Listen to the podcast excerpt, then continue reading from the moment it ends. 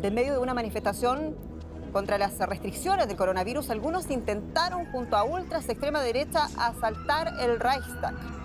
Por eso hoy nos preguntamos en a fondo, QAnon, ¿cuán peligroso es el mito conspirativo? Hay un lugar en Estados Unidos que ahora se llama el ATT Discovery Plaza. ¿Qué es ese lugar? Bueno, es en realidad una plaza que se llamaba la Dealey Plaza, que es el lugar donde le pegaron el tiro a John Fitzgerald Kennedy, el presidente demócrata que fue asesinado, si mal no recuerdo, en el 63 en Estados Unidos. Ese lugar, en creo que noviembre o diciembre del 2021, se empezó a llenar de gente que venía expectante. Creo que hay una foto que vi de 100 personas o algo más, esperando a que resucite un muerto. ¿Quién es ese muerto? el hijo de John Kennedy, que también murió en un accidente. ¿Por qué pasa esta locura? Porque hay unos muchachos que creen en la teoría conspirativa del QAnon, que piensan que ese personaje es un informante secreto clave en su movimiento y que va a volver de entre los muertos para guiar a Trump a su segundo mandato.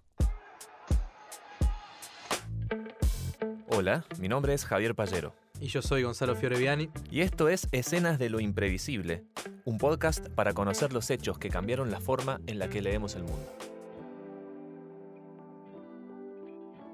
De esta locura hermosa y terrible vamos a hablar hoy con Gonza. ¿Cómo estás, Gonza? ¿Qué tal? ¿Cómo estás, Javi? El tema de QAnon a mí me parece fascinante. Desde la extrañeza lo mira mucho uno, ¿no? Porque es un grupo de dementes. Eh, ¿Cómo, ¿Cómo lo encaramos a este tema? Mira, me parece que es una cosa tan, tan enorme porque tiene terraplanistas, tiene supremacistas blancos, tiene la conspiración del gran reemplazo incluida ahí. Hay un montón, es como una especie de conspiración de conspiración. La conspiración del Great Reset, también del gran Todo, ¿no? De esas cosas que se empiezan a, que nos llegan a nosotros también, que estamos totalmente alejados de eso, ¿no? Pero que también hay una especie de, de subtrama de, esta, de este teatro que nos llega también por toda la cuestión del nuevo orden mundial y pavadas así. Totalmente. es como una especie de escuadrón suicida de conspiraciones, ¿no? Están todas Exacto. Todos los villanos, todos los loquitos están metidos ahí. Pero mira, te quería preguntar entonces, ¿Qué, ¿Qué, sería QAnon? A ver, empecemos por el principio de, este movimiento tan bizarro. Bien, ¿cómo surge QAnon y por qué se llama así? En 2016, un usuario eh, posteó en el 44chan, que el usuario se llamaba QQ, y era anónimo, por eso QAnon. Eh, claro. posteó en el foro 4chan en 2016 que él tenía, que era un informante del gobierno, que tenía acceso a altos niveles de acceso militar, digamos, que tenía... Y de información secreta, de inteligencia. Información secreta, archivos clasificados, informe de inteligencia, etcétera, etcétera, y los empezó a publicar. Básicamente lo que él decía, que fue lo que empezó a hacer, eh, empezó a generar una locura en, en este foro, es que había una red escuchate esta, había una red de pedofilia ligada al Partido Demócrata y sobre todo a Hillary Clinton. Exacto. Y me hiciste acordar, porque me acuerdo que yo lo traté ese tema cuando estábamos viendo la cuestión de cómo se incita a la violencia en Internet, porque este es el origen del famoso Pizzagate. Así es, al año siguiente. Porque se decía que esta red de pedófilos eh, eh, a esta cosa le dieron rosca ¿no? durante mucho tiempo. Y creo que al año, como vos bien decís, un loquito de estos que tienen el, la R-15, ¿no? que es un fusil de asalto que se vende en Estados Unidos como si se vendiera una, hamburguesa. Este, bueno, no tan así, pero se, accede muy fácil a las armas allá. Y este tipito va un día a esta pizzería que se decía que abajo en su, en su sótano había una especie de, de lugar donde se explotaba sexualmente a niños, donde estaban estos personajes, y va y bueno, fue armado a abrir fuego. Sí, y como el tipo ve que efectivamente esta gente no estaba y que no había ningún pasadizo secreto en la pizzería ni nada raro, bueno, se, se entrega a la policía. Un dato de, no tan de color, pero sí un, dato interesante al respecto es que al tipo le dieron cuatro años, nada más. De no, tranqui, tranqui. Eh, muy tranqui. Eh, pero esto fue el inicio, del inicio de, muchas cosas, ¿no? Porque las teorías de conspiración de QAnon no se agotan acá con el famoso Pizzagate, ¿no? Vos lo decías. Es todo un batallón, todo un escuadrón de, teorías conspirativas. Y pensando en cómo estas cosas aparecen, ¿no? ¿no? No aparecen en el vacío porque sí, ni en cualquier momento de la historia. Aparecen para llenar la falta de una cierta narrativa en un movimiento o en una situación social, ¿no? ¿Cómo lo ves a esto y por qué esto está tan ligado a el surgimiento del trampismo y todas estas cuestiones más populistas reaccionarias. Bueno, eso me parece muy interesante porque, por ejemplo, a principios del siglo XX, cuando surge el, famoso, eh, este famoso panfleto antisemita fabricado, ¿no? el protocolo de los sabios de Sion, eh, en esa época. Viene de largo entonces la, la teoría conspirativa. Exactamente, en un momento de un un antisemitismo muy grande, muy creciente. En Argentina, en la década de los 80, en la década de los 60, inclusive también ya un poco antes, se hablaba del plan Andinia, ¿no? También una... El que sale en la serie eh, Yossi el espía arrepentido. Así es, un supuesto plan de la comunidad judía de poblar la Patagonia, un delirio absoluto. ¿no? Sí, total. Entonces, este, este tipo de teorías conspirativas siempre existieron, siempre tenían una narrativa de atacar alguna minoría, o algún grupo determinado. Y en épocas de incertidumbre, donde hace falta un buen enemigo para, para, indicar, como hablamos la otra vez sobre Trump. Exacto, vos fijate, en la década del 20, en la década del 30, el surgimiento de los fascismos, de los totalitarismos, del nazismo, muy motorizado por este tipo de teorías eh, conspiracionistas. No es casualidad tampoco que esté surgiendo nuevamente teorías similares, esta vez con la plataforma de Internet. Exacto, ¿no? Y cómo Internet te ayuda a armarte una comunidad de casi cualquier cosa, ¿no? Exacto. Si hay una comunidad de tejido crochet, de cosas de boca, porque te estoy diciendo cualquier cosa se me ocurre, se va a haber una sobre la teoría conspirativa de lo que vos quieras, ¿no? Exacto. Y yo pienso, retomo un poco lo que decías, ¿cuál es la necesidad de la gente en creer en este, en este tipo de, de teorías conspirativas? ¿Qué, ¿Qué lleva a alguien a decir bueno, yo voy a creer que el, hijo de Kennedy está vivo y que va, va, a volver y que va a ser vicepresidente de Trump. Que era justamente la, imagen que pintábamos al principio. Estos tipos piensan que el hijo de Kennedy, John Fitzgerald Kennedy, hijo, que murió eh, 1998. 90, sí, 98, 99. Un accidente de avioneta. Exacto, ¿no? Qué, tragedia esa familia, ¿no? Pero ellos piensan que este Kennedy hijo es Q, algunos piensan que es este informante y que en realidad no está muerto, sino que fingió su muerte, que va a volver, no sé, como Elvis. Sí, este y va a volver para eh, ser candidato a vicepresidente de Donald Trump, nada más y nada menos, ¿no? Exactamente. Porque supuestamente ellos en los 90 tenían una relación, eran amigos, eh, bueno, cuando Trump era demócrata. Cuando eran, claro, cuando eran dandies de, Manhattan. Exactamente. Y, pensando en el rol que cumplen estas cosas, no sé si vos coincidís conmigo, pero yo a veces me hago el sociólogo de, de cerveza, ¿no? O sea, no tengo la menor idea de lo que estoy hablando, obviamente. Pero la primera cosa que se me ocurre es ver un deterioro de las instituciones tradicionales, ¿no? Religiosas, familiares, cierta em, mirada como con muchas dudas a el poder ejecutivo, al poder judicial, tal y como están planteados en la, época más clásica del siglo XX, ¿no? Esta cosa de, que, de que, tomándolo un poquito a Fukuyama, como que la historia se terminó, hasta el fin de la historia, triunfa el capitalismo y este modelo liberal, ¿no? De democracia occidental. Pero eso empieza a estar como en, como en duda, ¿no? Quizás por la globalización, por internet, por la falta de trabajo, por estas cosas. Y la gente, cuando vos le sacás esos lugares en donde encuentra cohesión social, necesita buscársela en otro lugar. Y creo que por ahí pasa mucho de que no solamente QAnon es una teoría de conspiración, sino que es una conspiración de conspiraciones. Porque ahí tenés terraplanistas, eh, mucho incel, ¿no? Esta comunidad de, chabones que este, les cuesta este, relacionarse con chicas, ¿no? Entonces, todas las comunidades de gente que se siente marginalizada, quizás. Se junta todo ahí. Claro, entonces te da la pertenencia y la pertenencia de pertenencias, ¿no? Totalmente. Y lo interesante de, esto, vos antes hablado de la teoría del gran reemplazo, de, Great Replacement o de Great Reset, ¿no? Este tipo de teorías no son solamente circunscriptas a los Estados Unidos, han tenido también iniciación y la siguen teniendo, sobre todo en Europa y sobre todo en países donde la extrema derecha eh, tiene mayor eh, caudal electoral, caso de Francia donde la mayor, muchos seguidores de la extrema derecha están convencidos que esta teoría del gran reemplazo, para quien no sabe, es una teoría donde eh, van a tener, eh, aclaramos que esto es una locura y que no adherimos. Total, por favor. Eso, que quede claro, ¿no? Pero esta teoría dice que sectores de la población musulmana, africana, etcétera, van a tener más hijos y van a terminar reemplazando toda la población blanca, occidental y cristiana. Y no solo por eso, y que esto está influido por una élite mundial, el famoso nuevo orden mundial. Está direccionado por ello. Direccionado también con lo que ellos llaman la, agenda de la ideología de género para destruir a la familia y para que los blancos no se reproduzcan, porque según ellos dicen, la gente que no es blanca es más dócil y más gobernable. Exacto, y ahí meten también el rechazo al aborto, rechazo, todo, absolutamente rechazo casualmente, todo Casualmente, este, eh, puntos muy fuertes en los movimientos de derecha, ¿no? Por eso ellos se suben a esta ola y, y la surfean como los mejores. Así es. Me acordar de un lindo documental que hay en YouTube para ver que se llama In Search of a Flat Earth o En búsqueda de la Tierra plana, algo así.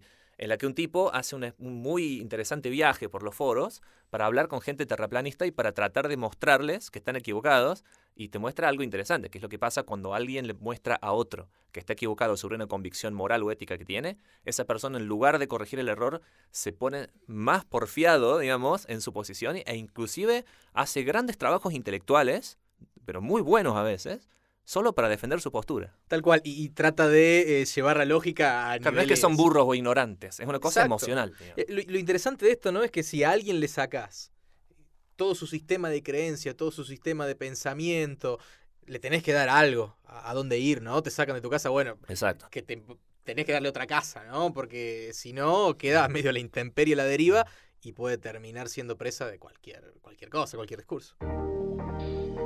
Bueno, hablando de, de que estas cosas no pasan en el vacío, me quedé pensando en esta cosa de cómo influyen en los políticos estas teorías y a veces cómo las usan. Porque si yo mal no recuerdo, más de un político se ha subido a estas cosas, no te digo a veces explícitamente reproduciéndolas, pero por lo menos coqueteando con eso, ¿no? Sí, se aprovechan. Eh, Por ejemplo, eh, Trump en muchos discursos, hay un discurso muy famoso donde él, eh, poco después del Pizzagate, ¿no? donde él dice, fue medio extraño porque a cada rato él dice, fui a Washington 17 veces, estuve en tal lugar 17 veces, la Q es la letra 17 del alfabeto, entonces toda esta gente creía que eran guiños hacia ellos. Vos sabés que hay un sesgo cognitivo, me parece que es, o un fenómeno de la psicología, no sé bien cómo es el, el nombre técnico de eso, pero que muestra que muchas veces cuando una persona está tratando de buscar patrones o cosas, las termina encontrando de las maneras más bizarras. Tal cual, co- como el que ve forma de cara en las nubes, la pareidolia se llama eso. Exactamente, muy Eso. bien. Ahí me, me tiraste justo el pie para eso. Y es, eh, es- pasa mucho eso, porque hay de hecho gente que se dedica muchísimo tiempo a descifrar los mensajes del famoso Q este, que dicho sea de paso, si uno se pone a leer los mensajes de, de este personaje, son siempre crípticos y casi como un poema, viste, de Parravicini, como una profecía. Sí, parecen profecía de Parravicini, tal cual. En algún momento podemos dedicar un episodio a la Sí, profecía de, de Parravicini. Totalmente, a nuestro Nostradamus argentino. Tal cual, gran tema. Eh, pensaba en que cada vez que le preguntan a Trump sobre QAnon, se hace el desentendido. Sí. Se hace el desentendido, pero nunca condena. Y obviamente que sabe que, que son, y nunca condena. Muy similar a cada vez que le preguntaron, hasta el día de hoy, que le siguen preguntando por la toma del Capitolio, y dicen, "Bu- fueron patriotas, buena gente, seguramente algunos violentos, pero hay buena gente entre ellos. Algo así dice sobre QAnon. Los hay combativos. no, no vamos Los a hay meternos en eso. pero no, no, el general. no. No vamos a meternos con el general.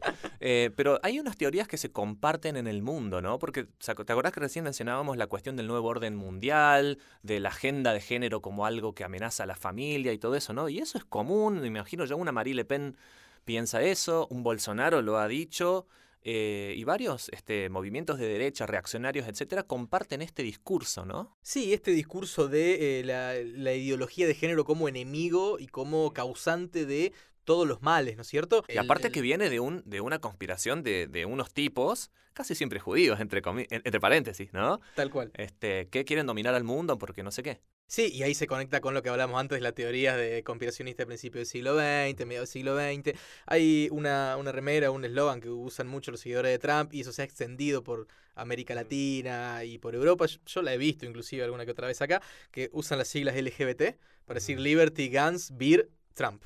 Y abajo están los, lo- los dibujos de cada una, ¿no? terrible. Entonces, ah, es terrible. Pero eso está plenamente vigente en América Latina, entonces. Podés coincidir conmigo en eso. Totalmente, está plenamente vigente en América Latina y, la uti- y utilizan eh, esos discursos, esos eslóganes, eh, expresiones políticas no tan marginales que en algún momento lo fueron y que hoy no lo son tanto. Bueno, al, al parecer todo movimiento político necesita su doctrina, necesita su catecismo, por así decir, y se ve que los de estos tiempos, tan bizarros y tan eh, focalizados como la publicidad fo- hiperfocalizada de Internet, ¿no? A la carta, bueno, se ve que ahora tenés vos la, la teoría de conspiración que vos quieras, desde los incels hasta los eh, terraplanistas, etcétera, los antivacunas también. También. Eh, pero todas van a parar en el árbol a la raíz común del orden mundial y del antisemitismo. ¿no? Exacto, Bill Gates y Soros son los culpables de todos Claro, los males de- siempre, de- del mundo, ¿no? Eh, ¿En Argentina puede haber algún equivalente 4chan? ¿O lo pudo haber habido en algún No momento? sé, no quiero decir, pero hay unos foros que eran muy populares hace un tiempo, Y que tuvieron ahí un, un equivalente, y ¿no? que tuvieron un equivalente muy cercano. Las redes sociales, de hecho, bueno, tienen un gran problema con eso porque mucho de este discurso no es discurso ilegal.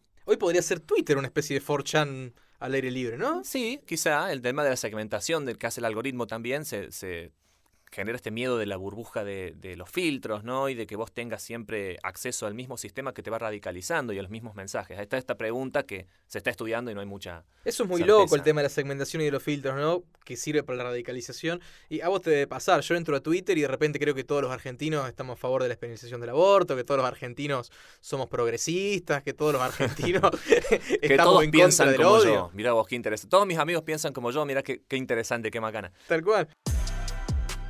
¿Cómo cambia el mundo esto? El que haya estas nuevas eh, significantes, quizás, para la política. Bueno, lo cambia en el sentido de que profundiza, profundiza discursos de odio, por un lado, y le da un, componente eh, importante eh, en materia discursiva, sobre todo, y en materia de aceptación popular en muchos y Quizá violento también físicamente. Muy violento físicamente, porque el discurso del, del odio, del discurso al, al, hecho, perdón, hay un solo paso ahí, no hay mucho. por eso son tan peligrosos estos discursos y lo que yo creo es que profundiza mucho eh, aceptación en muchos sectores de este tipo de personajes como Trump, Bolsonaro. De los impresentables que ahora pasan a ser eh, líderes. Exactamente, alguna que otra expresión local que también la hay, eh, que puede llegar a aparecer en algún momento otra y, así, ¿no? Entonces... Bueno, influye. Y hablamos de esta necesidad de, de, que la gente se sienta representada hasta con las cosas más locas, cuando falta a falta de algo mejor, ¿no? Y ya para hacerlo como una especie de costumbre, como estábamos hablando antes, ¿no? De lo que era, parecía imprevisible, quizá no es tanto. Hablamos recién hasta del protocolo de los sabios de Sion, ¿no? ¿Imprevisible o no?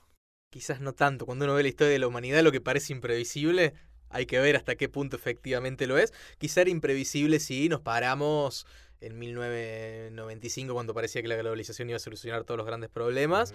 O era imprevisible si nos paramos en nuestro microclima, hablamos recién de la segmentación, y nuestro microclima sí imprevisible que surjan teorías así, pero no lo están. Quizá podemos ir entonces tejiendo una especie como de, enlaces entre distintas cosas, abriendo pestañas para ver entonces el bosque, ¿no? Y por ahí vemos la imagen antes de que se nos, nos pegue en la cara. Así es, y ver cómo todos los fenómenos se van interrelacionando, ¿no? Gracias, Che. Gracias.